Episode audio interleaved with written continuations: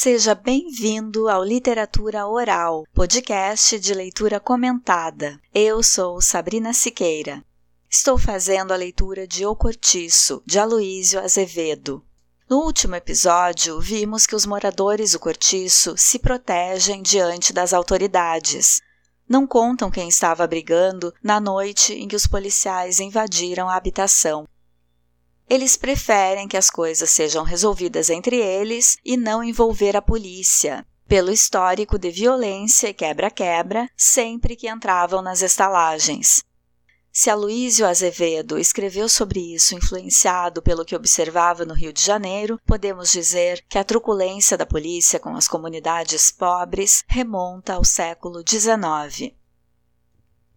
Pombinha passa por uma mudança depois da visita a Leone, em que a prostituta força uma relação sexual com ela. De volta ao cortiço, a garota finalmente menstrua e passa a entender as relações humanas como nunca tinha ocorrido a ela. Passa a entender a dependência dos homens em relação às mulheres de uma forma que nunca tinha pensado, mesmo escutando os ditados das cartas dos moradores e então fica consciente de possuir poder como mulher. Ela casa e se muda do cortiço com a mãe. Vamos voltar à leitura?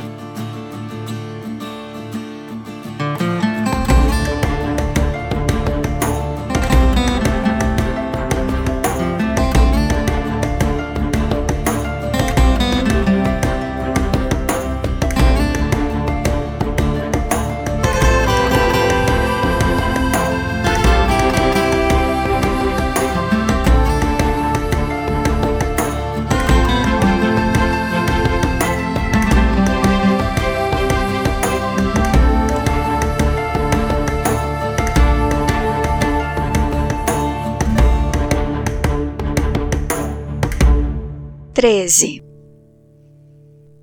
À proporção que alguns locatários abandonavam a estalagem, muitos pretendentes surgiam disputando os cômodos desalugados.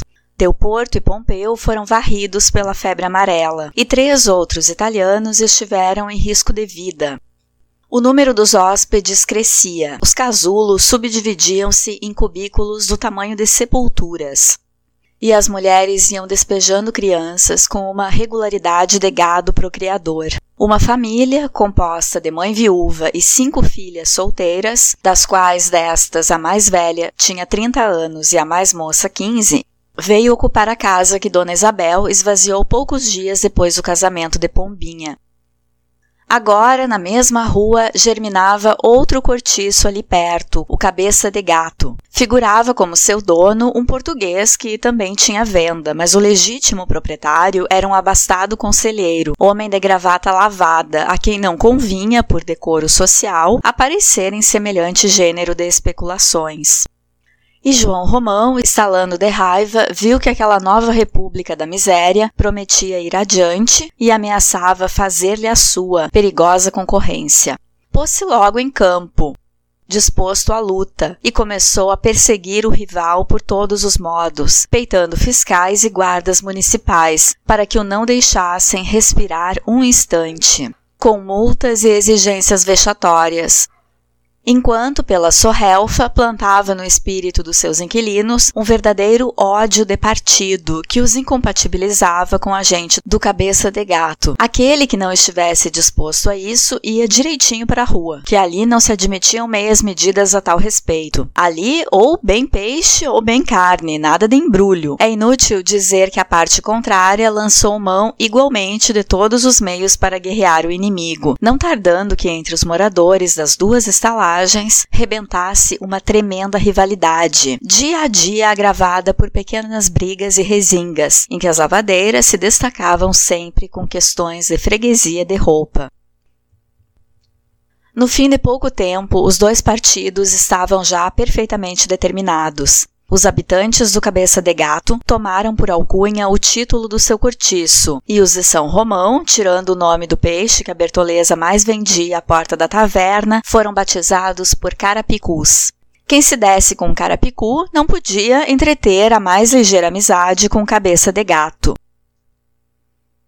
Mudar-se alguém de uma estalagem para outra era renegar ideias e princípios, e ficava apontado a dedo. Denunciar a um contrário que se passava, fosse o que fosse, dentro do círculo oposto, era cometer traição tamanha que os companheiros a puniam a pau. Um vendedor de peixe que caiu na asneira de falar um cabeça de gato a respeito de uma briga entre a machona e sua filha, das dores, foi encontrado quase morto perto do cemitério de São João Batista. Alexandre, esse então, não cochilava com os adversários. Nas suas partes policiais figurava sempre o nome de um deles, pelo menos. Mas entre os próprios policiais havia adeptos de um e de outro partido. O urbano que entrava na venda do João Romão tinha escrúpulo de tomar qualquer coisa ao balcão da outra venda. Em meio do pátio do Cabeça de Gato, arvorara-se uma bandeira amarela, os carapicus responderam logo, levantando um pavilhão vermelho, e as duas cores olhavam-se no ar com um desafio de guerra. A batalha era inevitável, questão de tempo. Firmo, assim que se instaurara a nova estalagem, abandonou o quarto na oficina e meteu-se lá de súcia com o Porfiro, apesar da oposição de Rita, que mais depressa o deixaria a ele do que aos seus velhos camaradas de cortiço. Daí nasceu certa ponta de discórdia entre os dois amantes. As suas entrevistas tornavam-se agora mais raras e mais difíceis. A baiana, por coisa alguma desta vida, poria os pés no cabeça de gato, e o firmo achava-se, como nunca, incompatibilizado com os carapicus. Para estarem juntos, tinham encontros misteriosos num calogi de uma velha miserável da rua de São João Batista, que lhe cedia a cama mediante esmolas. O capoeira fazia questão de ficar no cabeça de gato, porque aí se sentia resguardado contra qualquer perseguição que o seu delito motivasse. De resto, Jerônimo não estava morto, e uma vez bem curado, podia vir sobre ele com gana. No Cabeça de Gato, o firmo conquistara rápidas simpatias e constituíra-se chefe de Malta. Era querido e venerado. Os companheiros tinham entusiasmo pela sua destreza e pela sua coragem. Sabiam-lhe decor a legenda rica de façanhas e vitórias. O Porfírio secundava-o sem lhe disputar a primazia, e estes dois, só por si, impunham respeito aos carapicus, entre os quais, não obstante, havia muito boa gente para o que desse e viesse. Mas, ao cabo de três meses, João Romão, notando que os seus interesses nada sofriam com a existência da nova estalagem e até pelo contrário, lucravam com o progressivo movimento de povo que se ia fazendo no bairro, retornou à sua primitiva preocupação com o Miranda, única rivalidade que verdadeiramente o estimulava. Desde que o vizinho surgiu com o baronato, o vendeiro transformara-se por dentro e por fora a causar pasmo. Mandou fazer boas roupas e aos domingos refestelava-se de casaco branco e de meias, assentado de frente da venda a ler jornais. Depois deu para sair a passeio, vestido de casimira, calçado e de gravata. Deixou de tosquear o cabelo à escovinha, pôs a barba abaixo, conservando apenas o bigode, que ele agora tratava com brilhantina todas as vezes que ia ao barbeiro. Já não era o mesmo lambuzão. E não parou aí. Fez-se sócio de um clube de dança e duas noites por semana ia aprender a dançar.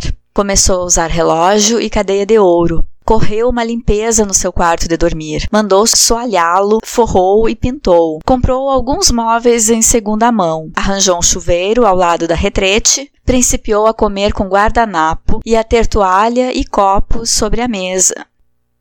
Entrou a tomar vinho, não do ordinário que vendia aos trabalhadores, mas de um especial que guardava para seu gosto.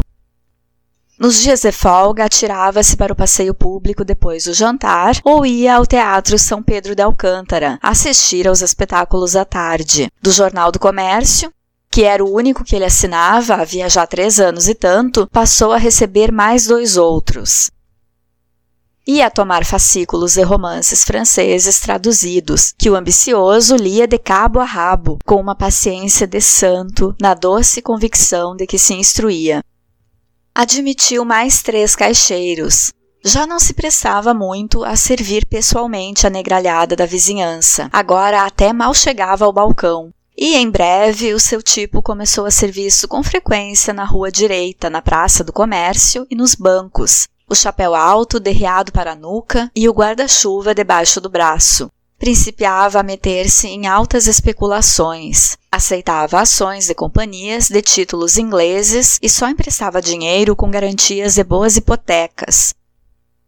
O Miranda tratava-o já de outro modo. Tirava-lhe o chapéu, parava risonho para lhe falar quando se encontravam na rua e às vezes trocava com ele dois dedos de palestra à porta da venda acabou por oferecer-lhe a casa e convidá-lo para o dia de anos da mulher, que era daí a pouco tempo. João Romão agradeceu o obsequio, desfazendo-se em demonstrações de reconhecimento, mas não foi lá.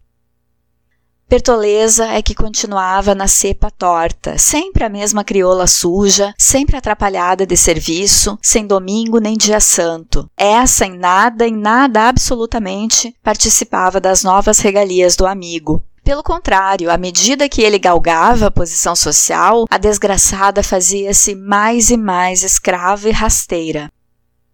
João Romão subia e ela ficava lá embaixo, abandonada como uma cavalgadura de que já não precisamos para continuar a viagem. Começou a cair em tristeza.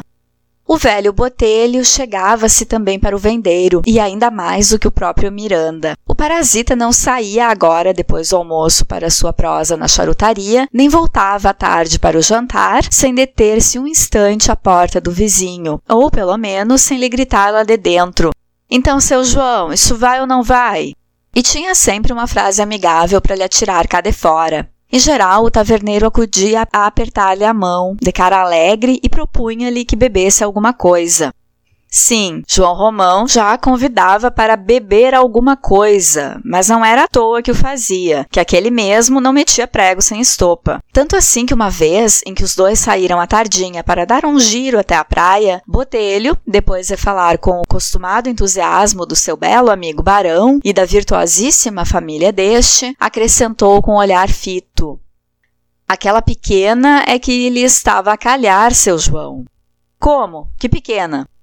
Ora, amor daqui, pensa que já não dei pelo namoro? Maganão. O vendeiro quis negar, mas o outro atalhou. É um bom partido, é. Excelente menina. Tem um gênio de pomba, uma educação de princesa. Até o francês sabe. Toca piano como você tem ouvido. Canta o seu bocado. Aprendeu desenho. Muito boa mão de agulha. E abaixou a voz e segredou grosso no ouvido do interlocutor. Ali tudo aquilo é sólido, prédios e ações do banco. Você tem certeza disso? Já viu? Já, palavra d'honra. Calaram-se um instante. Botelho continuou depois. O Miranda é bom homem, coitado, tem lá suas fumaças e grandeza, mas não podemos criminar. São coisas pegadas à mulher. No entanto, acho com boas disposições a seu respeito, e se você souber levá-lo, apanha-lhe a filha. Ela talvez não queira. Qual o quê? Pois uma menina daquelas, criada a obedecer aos pais, sabe lá o que é não querer? Tenha você uma pessoa de intimidade com a família que de dentro empurre o negócio e verá se consegue ou não. Eu, por exemplo. Ah, se você se metesse nisso, que dúvida! Dizem que o Miranda só faz o que você quer? Dizem com razão. E você está resolvido a a protegê-lo? Sim, de certo. Neste mundo estamos nós para servir uns aos outros. Apenas como não sou rico. Ah, isso é dos livros. Arranje-me você o negócio e não se arrependerá. Conforme, conforme. Creio que não me supõe um velhaco. Pelo amor de Deus, sou incapaz de semelhante sacrilégio. Então, Sim, sim. Em todo caso, falaremos depois com mais vagar. Não é sangria desatada. E desde então, com efeito, sempre que os dois se pilhavam a sós, discutiam o seu plano de ataque à filha do Miranda. Botelho queria 20 contos de réis e com papel passado a prazo de casamento. O outro oferecia 10. Bom, então não temos nada feito resumiu o velho. Trate você do negócio só por si, mas já lhe vou prevenindo de que não conte comigo absolutamente, compreende? Quer dizer que me fará guerra. Valha-me Deus, criatura, não faço guerra a ninguém. Guerra está você a fazer-me que não me quer deixar comer uma migalha da bela fatia que lhe vou meter no papo. O Miranda hoje tem para mais de mil contos de réis. Agora, fique sabendo que a coisa não é assim também tão fácil como lhe parece, talvez. Paciência. O barão há de sonhar com um genro de certa ordem. Aí algum deputado, algum homem que faça figura na política aqui da terra. Não, melhor seria um príncipe. E mesmo a pequena tem um doutorzinho de boa família que lhe ronda muito a porta, e ela, o que parece, não lhe faz má cara. Ah, nesse caso, é deixá-los lá arranjar a vida. É melhor, é. Creio até que com ele será mais fácil qualquer transação. Então não falemos mais nisso, está acabado. Pois não falemos. Mas no dia seguinte voltaram à questão. Homem, disse o vendeiro, para decidir dou-lhe quinze. Vinte. Vinte não. Por menos não me serve. E eu vinte não dou.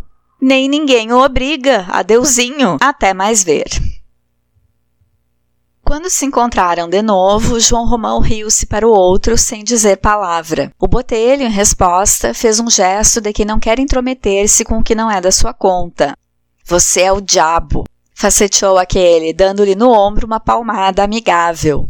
Então não há meio de chegarmos a um acordo? Vinte. E caso esteja eu pelos vinte, posso contar que Caso o meu nobre amigo se decida pelos vinte, receberá do barão um chamado para lá ir jantar ao primeiro domingo. Aceita o convite, vai, e encontrará o terreno preparado. Pois seja lá como você quer, mais vale um gosto do que quatro vinténs. O botelho não faltou ao prometido. Dias depois do contrato selado e assinado, João Romão recebeu uma carta do vizinho, solicitando-lhe a fineza de ir jantar com ele mais a família. Ah, que revolução não se feriu no espírito do vendeiro. Passou dias a estudar aquela visita. Ensaiou o que tinha que dizer, conversando sozinho de frente do espelho do seu lavatório. Afinal, no dia marcado, banhou-se em várias águas, areou os dentes até fazê-los bem limpos. Perfumou-se todo, dos pés à cabeça. Escanhoou com esmero. Aparou e brumiu as unhas. Vestiu-se de roupa nova em folha e às quatro e meia da tarde apresentou-se risonho e cheio de timidez no espelhado e pretensioso salão de Sua Excelência. Aos primeiros passos que dera sobre o tapete, onde seus grandes pés, afeitos por toda a vida à independência do chinelo e do tamanco, se destacavam como um par de tartarugas, Sentiu logo o suor dos grandes apuros inundar-lhe o corpo e correr-lhe embagada pela fronte e pelo pescoço, nem que se o desgraçado acabasse de vencer naquele instante uma légua de carreira ao sol. As suas mãos, vermelhas e redondas, gotejavam. E ele não sabia o que fazer delas, depois que o barão, muito solícito, lhe tomou o chapéu e o guarda-chuva. Arrependia-se já de ter lá ido. Fique a gosto, homem, bradou-lhe o dono da casa. Se tem calor, vem aqui para a janela. Não faça cerimônia. Ó, Leonor, traz o vermute. Ou o amigo prefere tomar um copinho de cerveja. João Romão aceitava tudo com sorrisos de acanhamento, sem ânimo de arriscar palavra. A cerveja fê-lo suar ainda mais, e quando apareceram na sala Dona Estela e a filha, o pobre diabo chegava a causar dó de tão atrapalhado que se via. Por duas vezes escorregou, e numa delas foi apoiar-se a uma cadeira que tinha rodízios. A cadeira afastou-se e ele quase vai ao chão. Zulmira riu-se, mas disfarçou logo a sua hilaridade, pondo-se a conversar com a mãe em voz baixa. Agora, refeita nos seus 17 anos, não parecia tão anêmica e deslavada. Vieram-lhe os seios e engrossaram-lhe o quadril. Estava melhor assim. Dona Estela, coitada, é que se precipitava a passos de granadeiro para a velhice, a despeito da resistência com que se rendia. Tinha já dois dentes postiços, pintava o cabelo e dos cantos da boca duas ruas serpenteavam-lhe pelo queixo abaixo, desfazendo-lhe a primeira graça maliciosa dos lábios. Ainda assim, porém, conservava o pescoço branco, liso e grosso, e os seus braços não desmereciam dos antigos créditos.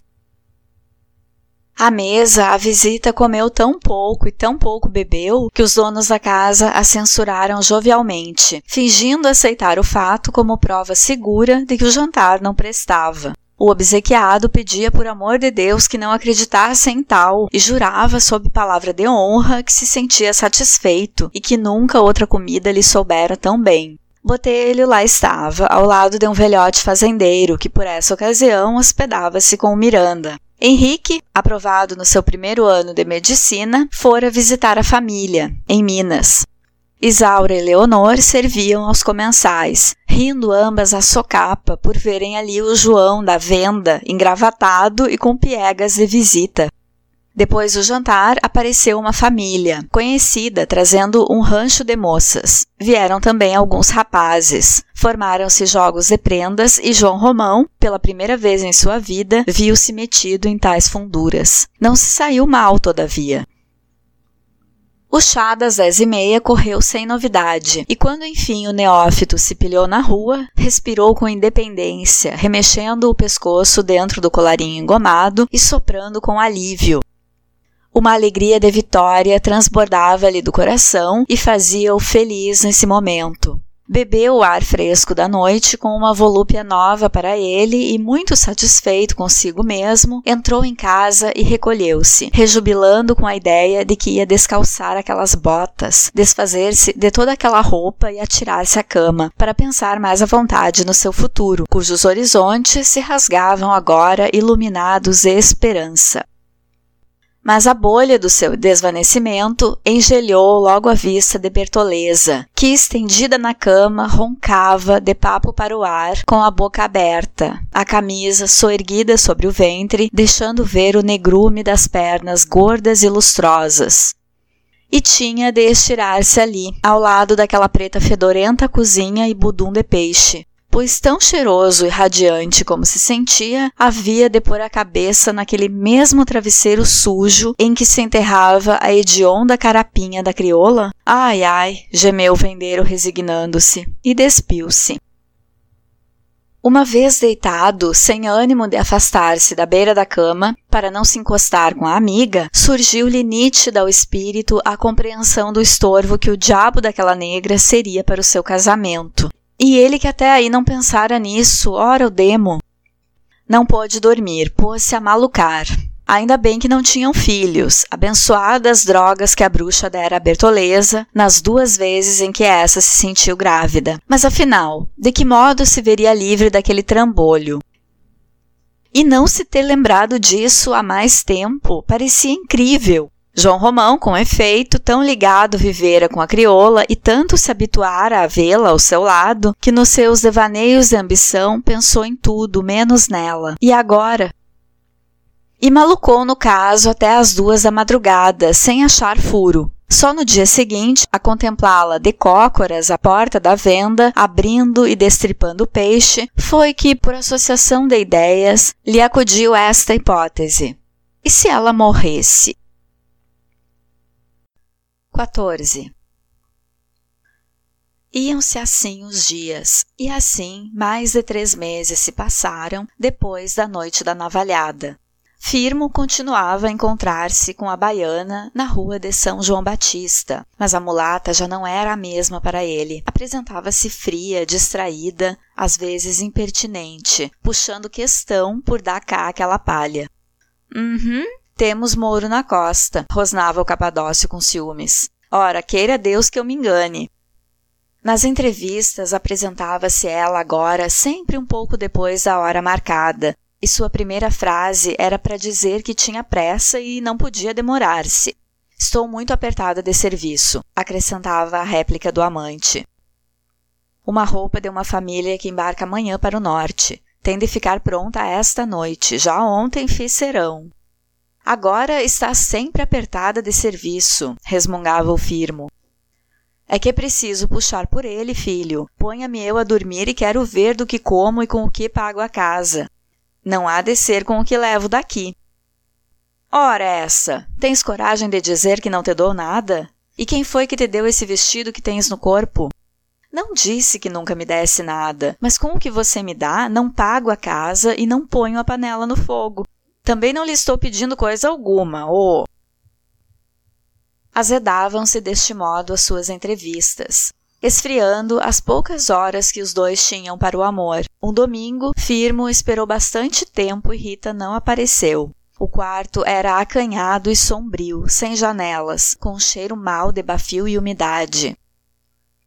Ele havia levado um embrulho de peixe frito, pão e vinho para almoçarem juntos. Deu meio-dia e Firmo esperou ainda, passeando na estreiteza da miserável alcova, como uma onça enjaulada, rosnando pragas obscenas, o sobrolho entumecido, os dentes cerrados. Se aquela safada lhe aparecesse naquele momento, ele seria capaz de torcê-la nas mãos. À vista do embrulho da comida, estourou-lhe a raiva.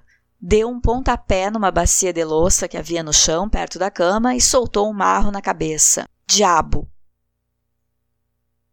Depois assentou-se no leito, esperou ainda algum tempo, fungando forte, sacudindo as pernas cruzadas e afinal saiu, atirando para dentro do quarto uma palavra porca. Pela rua, durante o caminho, jurava que caro pagaria a mulata. Um sôfrego desejo de castigá-la no mesmo instante o atraía ao cortiço de São Romão, mas não se sentiu com ânimo de lá ir e contentou-se em rondar a estalagem. Não conseguiu vê-la. Resolveu esperar até a noite para lhe mandar um recado e vagou aborrecido pelo bairro, arrastando o seu desgosto por aquele domingo sem pagode. Às duas horas da tarde, entrou no botequim do Garnizé, uma espelunca, perto da praia, onde ele costumava beber de súcia com o Porfiro. O amigo não estava lá. Firmo atirou-se numa cadeira, pediu um martelo de Paraty e acendeu um charuto a pensar. Um mulatinho, morador do Cabeça de Gato, veio assentar-se na mesma mesa e, sem rodeios, deu-lhe a notícia de que na véspera o Jerônimo tivera alta do hospital. Firmo acordou com um sobressalto. O Jerônimo? Apresentou-se hoje pela manhã na estalagem. Como soubeste? Disse-me o pataca. Ora, aí está o que é, exclamou o capoeira, soltando um murro na mesa. Que é o quê? interrogou o outro. Nada, é cá comigo. Toma alguma coisa? Veio novo copo, e Firmo resmungou no fim de uma pausa. É, não há dúvida. Por isto é que a perua ultimamente me anda de vento mudado. E um ciúme doido, um desespero feroz, rebentou-lhe por dentro e cresceu logo como a sede de um ferido. Ah, precisava vingar-se dela, dela e dele. O amaldiçoado resistiu à primeira, mas não lhe escaparia da segunda.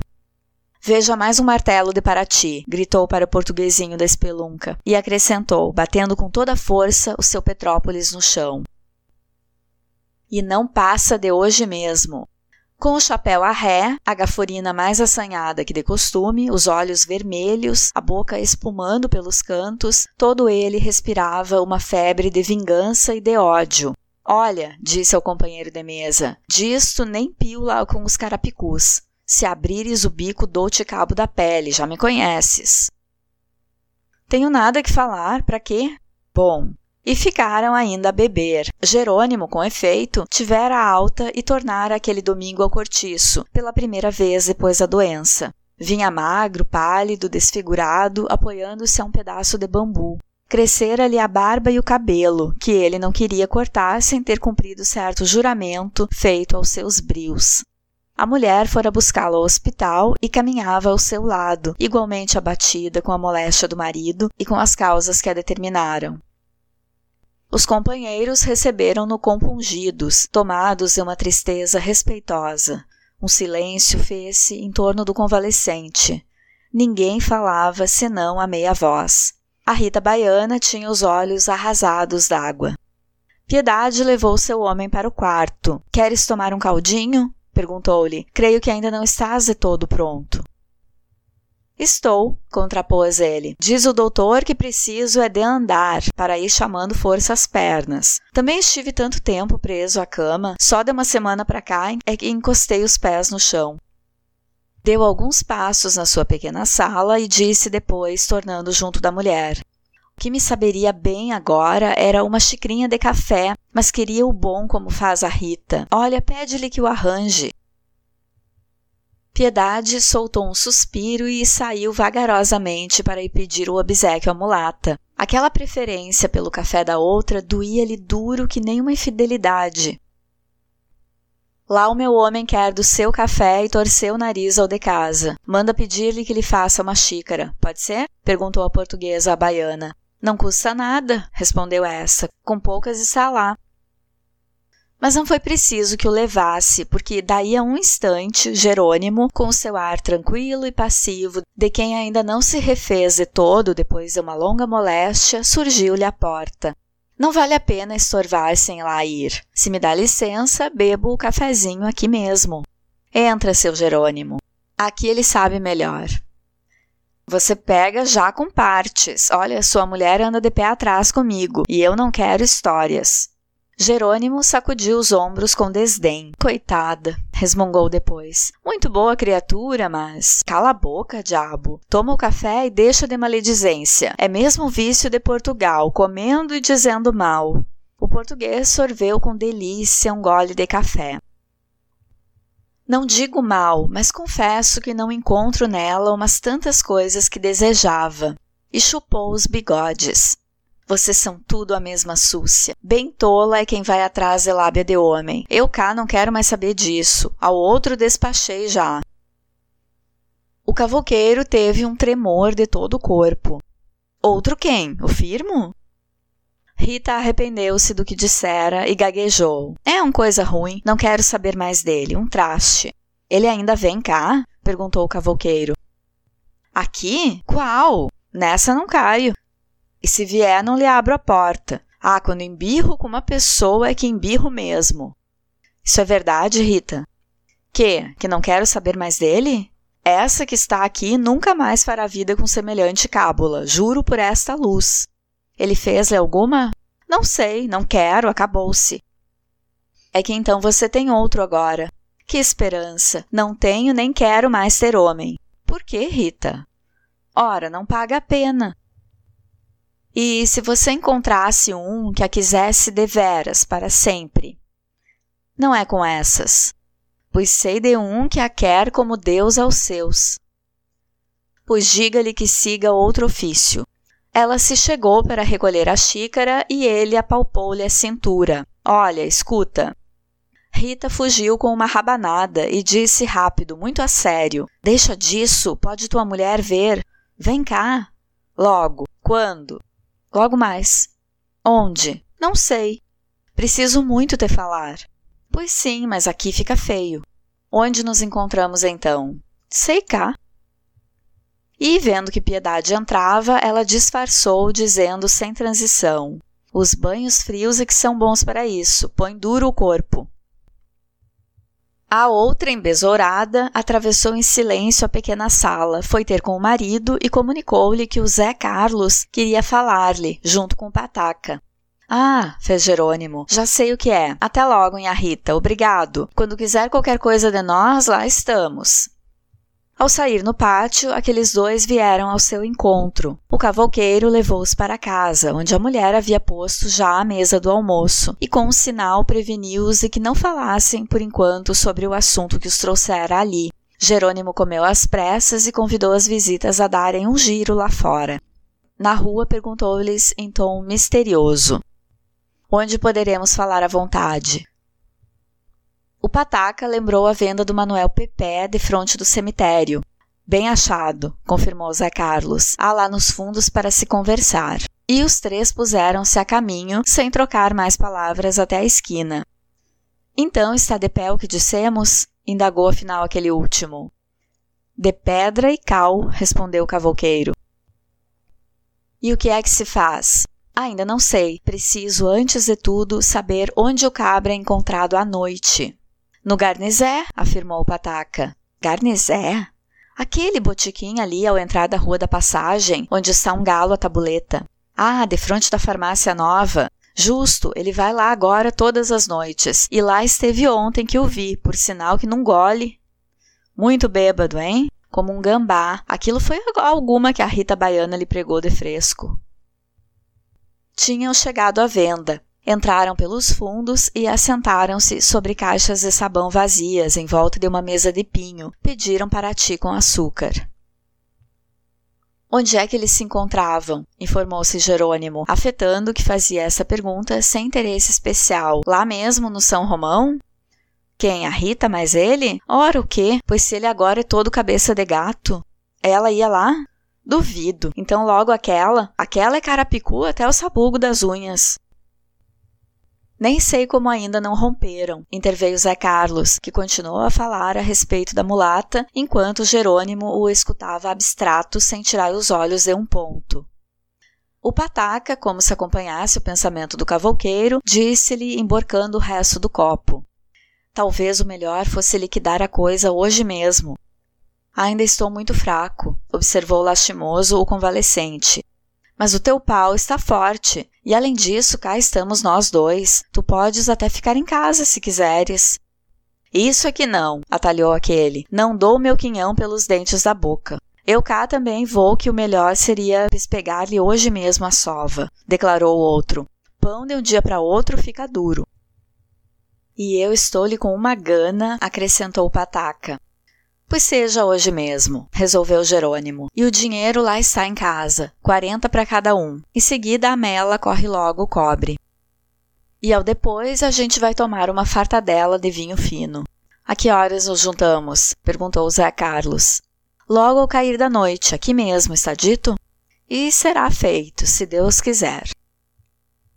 O pataca acendeu o cachimbo e os três puseram-se a cavaquear animadamente sobre o efeito que aquela sova havia de produzir. A cara que o cabra faria entre três bons cacetes.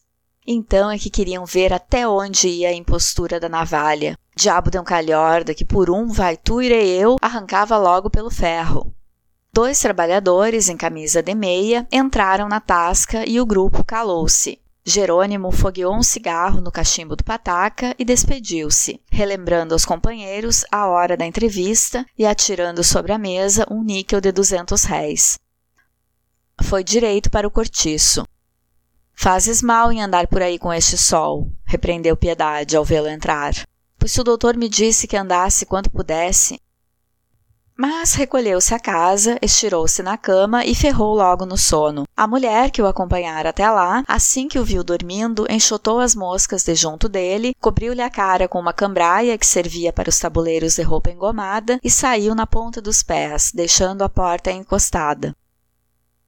Jantaram daí a duas horas. Jerônimo comeu com apetite, bebeu uma garrafa de vinho e à tarde passaram-na os dois de palestra, assentados à frente de casa, formando grupo com a Rita e a gente da Machona. Em torno deles, a liberdade feliz do domingo punha alegrias naquela tarde. Mulheres amamentavam o filhinho ali mesmo, ao ar livre, mostrando a uberdade das tetas cheias. Havia muito riso, muito parolar de papagaios, pequenos travessavam, tão depressa rindo como chorando. Os italianos faziam a ruidosa digestão dos seus jantares de festa. Ouviam-se cantigas e pragas entre gargalhadas. A Augusta, que estava grávida de sete meses, passeava solenemente o seu bandulho, levando um outro filho ao colo. O albino, instalado defronte de uma mesinha em frente à sua porta, fazia, à força de paciência, um quadro composto de figurinhas de caixa de fósforos, recortadas à tesoura e grudadas em papelão com goma arábica. E lá em cima, numa das janelas do Miranda, João Romão, vestido de casimira clara, uma gravata à moda, já familiarizado com a roupa e com a gente fina, conversava com Zulmira, que ao lado dele, sorrindo de olhos baixos, atirava migalhas de pão para as galinhas do cortiço, ao passo que o vendeiro lançava para baixo olhares de desprezo sobre aquela gentalha sensual que o enriquecera e que continuava a morejar estupidamente de sol a sol, sem outro ideal senão comer, dormir e procriar. Ao cair da noite, Jerônimo foi, como ficara combinado, à venda do Pepé, os outros dois já lá estavam. Infelizmente, havia mais alguém na tasca. Tomaram juntos, pelo mesmo copo, um martelo de Paraty e conversaram em voz surda numa conspiração sombria em que as suas barbas roçavam umas com as outras. Os paus onde estão? perguntou o cavouqueiro. Ali, junto às pipas. Segredou Pataca, apontando com disfarce para uma esteira velha enrolada.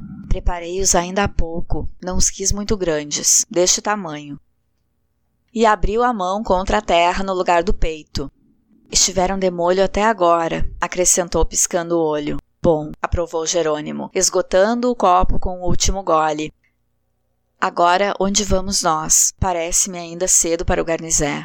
Ainda, confirmou o Pataca. Deixemos-nos ficar por aqui mais um pouco e ao depois então seguiremos. Eu entro no botequim e vocês me esperam fora no lugar que marcamos. Se o cabra não estiver lá, volto logo a dizer-lhes, e caso esteja, fico. Chego-me para ele, procuro entrar em conversa, puxo discussão e afinal desafio para a rua. Ele cai na esparrela, então vocês dois surgem e metem-se na dança, como quem não quer a coisa. Que acham? Perfeito aplaudiu Jerônimo e gritou para dentro: Olha mais um martelo de Paraty. Em seguida, enterrou a mão no bolso da calça e sacou um rolo grosso de notas. Podem enxugar à vontade, disse. Aqui ainda há muito com o quê. E, ordenando as notas, separou 80 mil réis em cédulas de 20. Isto é o do ajuste, este é sagrado, acrescentou, guardando-as na algibeira do lado esquerdo, depois separou ainda 20 mil réis que atirou sobre a mesa. Esse aí é para festejarmos a nossa vitória. E fazendo do resto do seu dinheiro um bolo que ele, um pouco ébrio, apertava nos dedos, agora claros e quase descalejados, socou na algibeira do lado direito, explicando entre dentes que ali ficava ainda bastante para o que desse e viesse, no caso de algum contratempo. Bravo! exclamou Zé Carlos. Isso é o que se chama fazer as coisas à fidalga. Haja contar comigo para a vida e para a morte. O pataca entendia que podiam tomar agora um pouco de cerveja. Cá por mim não quero, mas bebam-na vocês, acudiu Jerônimo. Preferia um trago de vinho branco, contraveio o terceiro. Tudo o que quiserem, franqueou aquele. Eu tomo também um pouco de vinho.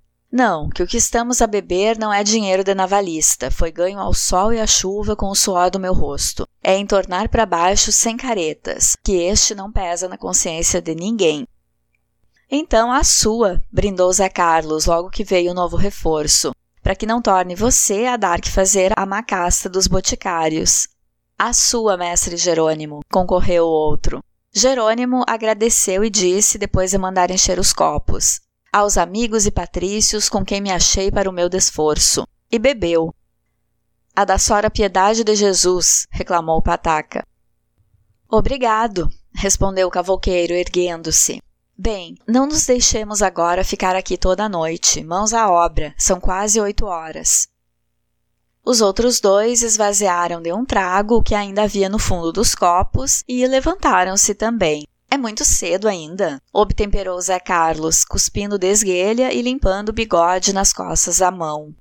Mas talvez tenhamos alguma demora pelo caminho, advertiu o companheiro, indo buscar junto às pipas o embrulho dos cacetes. Em todo caso, vamos seguindo, resolveu Jerônimo, impaciente, nem se temesse que a noite lhe fugisse de súbito pagou a despesa e os três saíram, não cambaleando, mas como que empurrados por um vento forte que os fazia de vez em quando dar para frente alguns passos mais rápidos.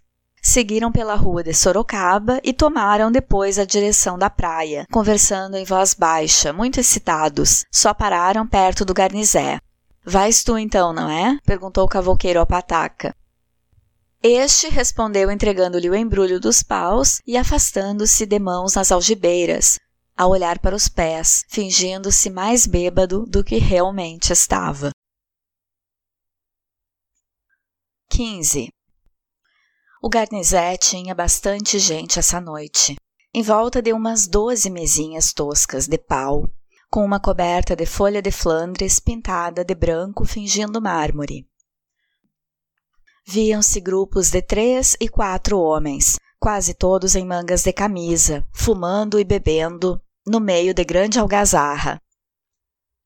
Fazia-se largo consumo de cerveja nacional, vinho virgem, parati e laranjinha. No chão coberto de areia havia cascas de queijo de Minas, restos de iscas de fígado, espinhas de peixe, dando ideia de que ali não só se enxugava, como também se comia.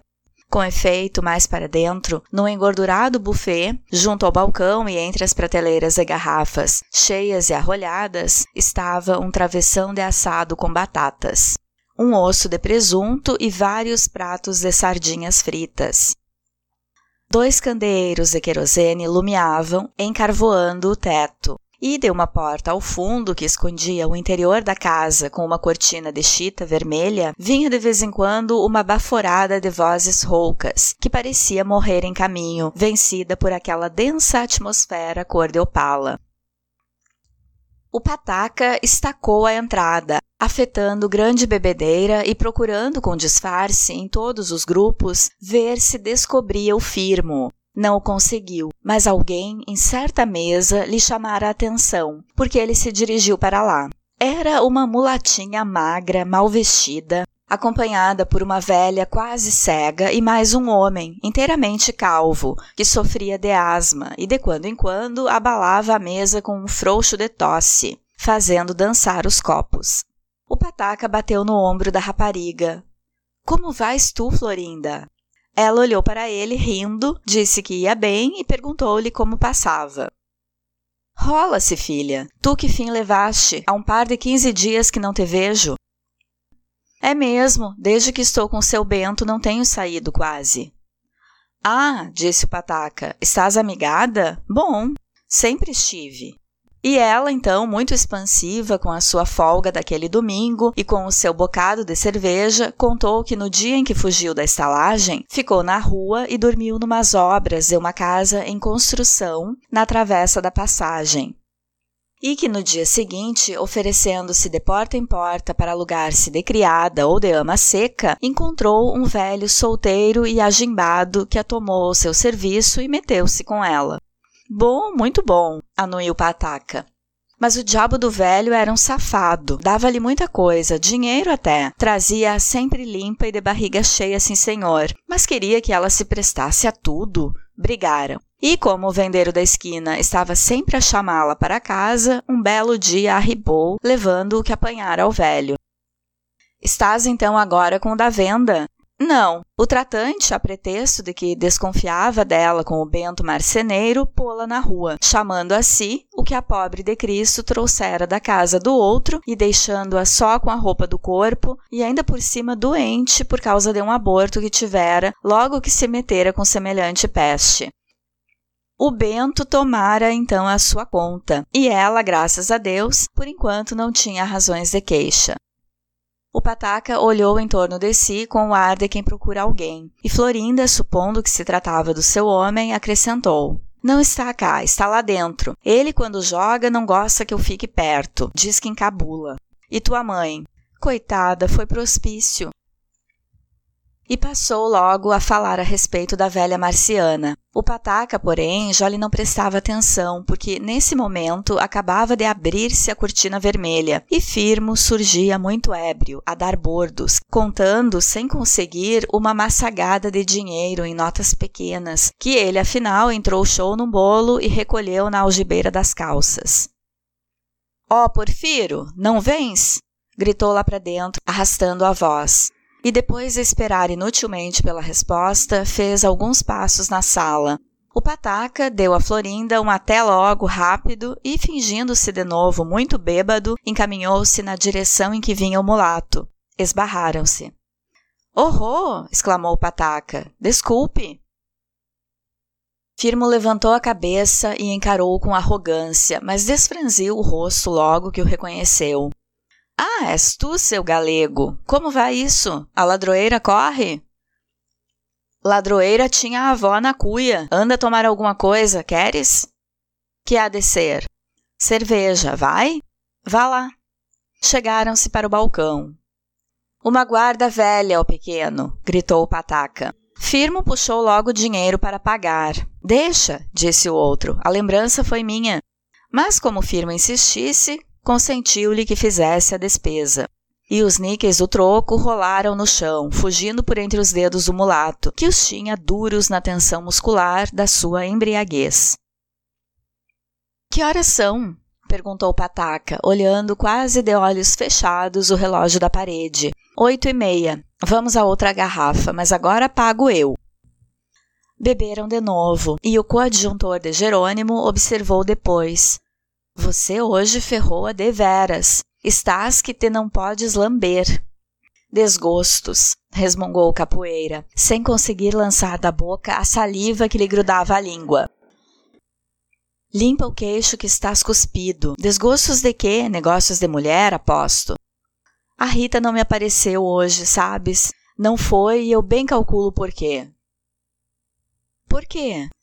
Porque a peste do Jerônimo voltou hoje à estalagem. Ah, não sabia. A Rita então está com ele? Não está, nem nunca há de estar.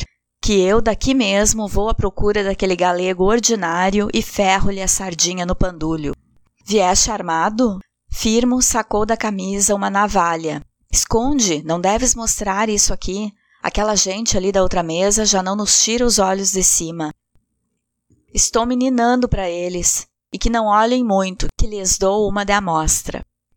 Entrou um urbano, passa-me a navalha. O Capadócio fitou o companheiro, estranhando o pedido. É que, explicou aquele, se te prenderem não te encontram ferro. Prender a quem? A mim? Ora, vai te catar. E ela é boa? Deixa ver. Isso não é coisa que se deixe ver. Bem sabes que não me entendo com armas de barbeiro. Não sei. Essa é que não me sai das unhas, nem para meu pai que a pedisse. É porque não tens confiança em mim. Confio nos meus dentes, e esses mesmo me mordem a língua. Sabes quem vi ainda há pouco? Não és capaz de adivinhar. Quem? A Rita. Onde? Ali na Praia da Saudade. Com quem? Com um tipo que não conheço. Firmo levantou-se de improviso e cambaleou para o lado da saída. Espera, rosnou o outro, detendo. Se queres, vou contigo, mas é preciso ir com jeito, porque se ela nos bispa, foge. O mulato não fez caso desta observação e saiu a esbarrar-se por todas as mesas. Pataca alcançou já na rua e passou-lhe o braço na cintura amigavelmente. Vamos devagar, disse, senão o pássaro se arrisca. A praia estava deserta, caía um chuvisco, ventos frios sopravam do mar. O céu era um fundo negro, de uma só tinta. Do lado oposto da bala, os lampiões pareciam surgir d'água, como algas de fogo, mergulhando bem fundo as suas trêmulas raízes luminosas. Onde está ela? perguntou o Firmo, sem se aguentar nas pernas. Ali, mais adiante, perto da pedreira, caminha que hás de ver. E continuaram a andar para as bandas do hospício. Mas dois vultos surgiram da treva. O pataca reconheceu-os e abraçou-se de improviso ao mulato. Segurem-lhe as pernas! gritou para os outros. Os dois vultos, pondo o cacete entre os dentes, apoderaram-se do firmo, que bracejava seguro pelo tronco. Deixara-se agarrar, estava perdido. Quando o pataca o viu preso pelos sovacos e pela dobra dos joelhos, sacou-lhe fora a navalha. Pronto, está desarmado. E tomou também o seu pau, Soltaram-no então. O capoeira mal tocou com os pés em terra, desferiu um golpe com a cabeça, ao mesmo tempo que a primeira cacetada lhe abria a nuca. Deu um grito e voltou-se cambaleando. Uma nova paulada cantou-lhe nos ombros, e outra em seguida nos rins, e outra nas coxas. Outra mais violenta quebrou-lhe a clavícula enquanto outra logo lhe rachava a testa, e outra lhe apanhava a espinha, e outras, cada vez mais rápidas, batiam de novo nos pontos já espancados, até que se converteram numa carga contínua de porretadas.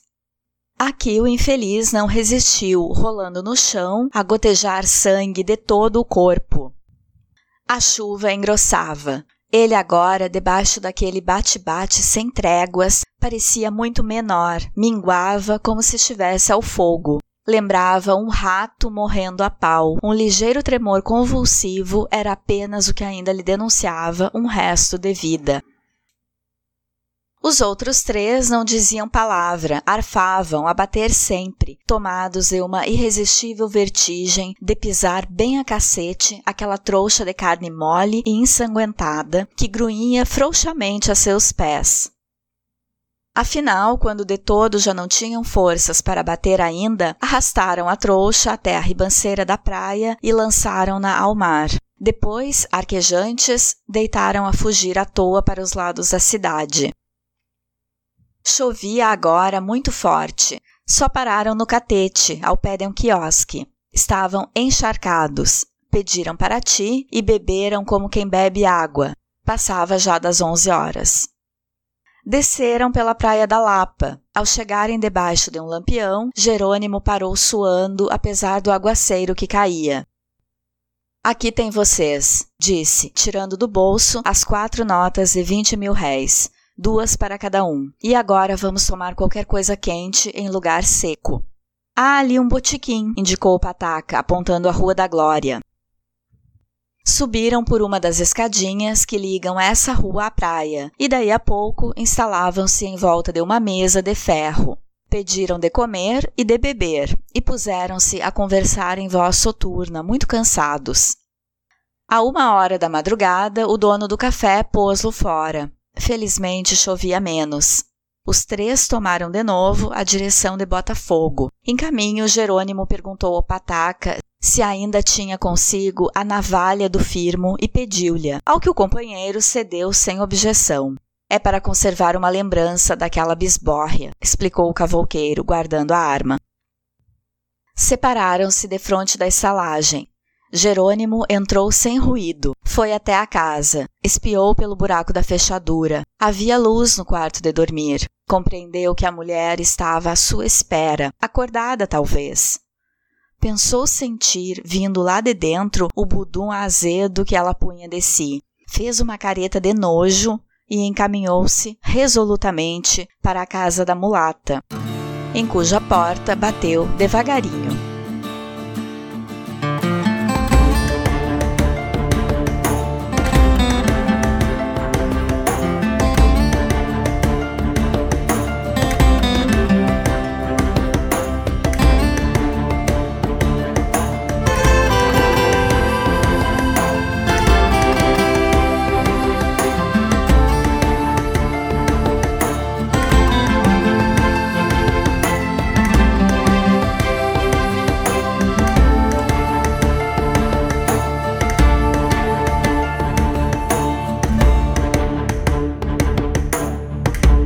Na leitura de hoje, vimos referência a um surto de febre amarela, em que alguns moradores do cortiço morreram.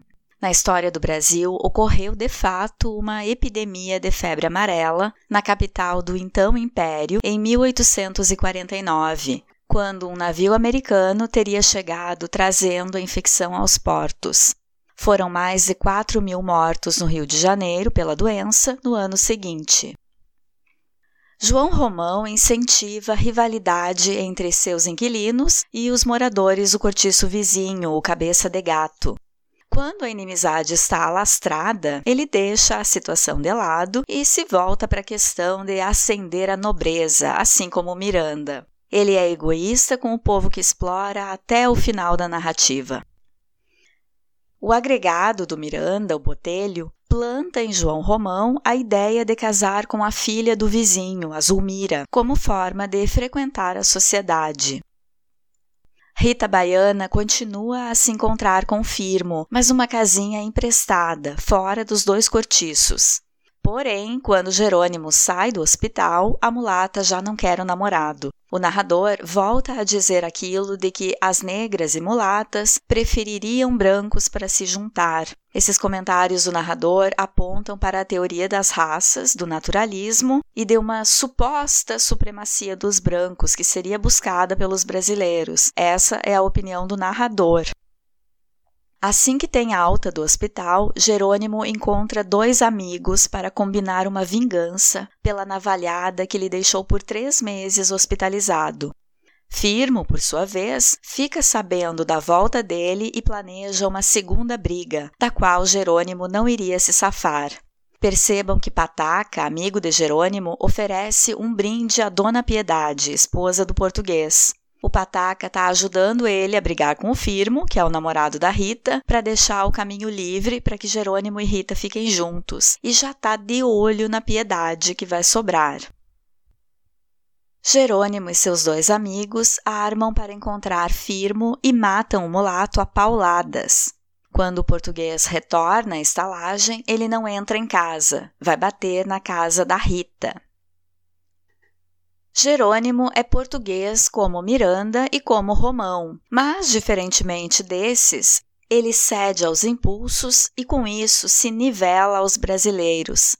Como explica Antônio Cândido no ensaio De Cortiço a Cortiço, Jerônimo opta pela adesão à terra e é tragado por ela. E a culpa para que Jerônimo tenha cedido ao invés de imposto seus hábitos e contaminado os outros, talvez a culpa seja de outra personagem que tem muita importância no romance, o Sol.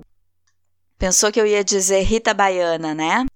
Não, o sol pode ser a explicação para Jerônimo se comportar de forma diferente dos portugueses Miranda e João Romão, que afinal trabalham em área coberta, na loja e na venda. Mas Jerônimo labuta debaixo do sol inclemente do Brasil, que o narrador já explicou lá no início, que brilha diferentemente aqui em Portugal, onde tem uma luz tênue.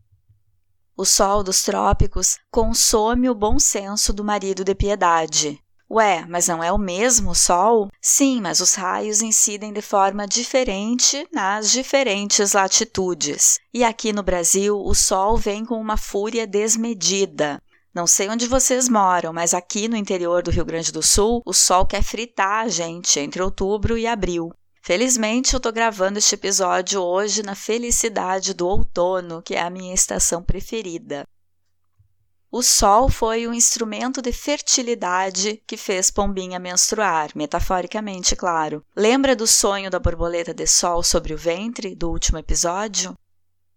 Eu vou voltar a citar Antônio Cândido nos próximos episódios. Ele foi professor, crítico e historiador da literatura e faleceu em 2017. Esse ensaio, De Cortiço a Cortiço, é de 1991, publicado na revista Novos Estudos Sebrap, número 30.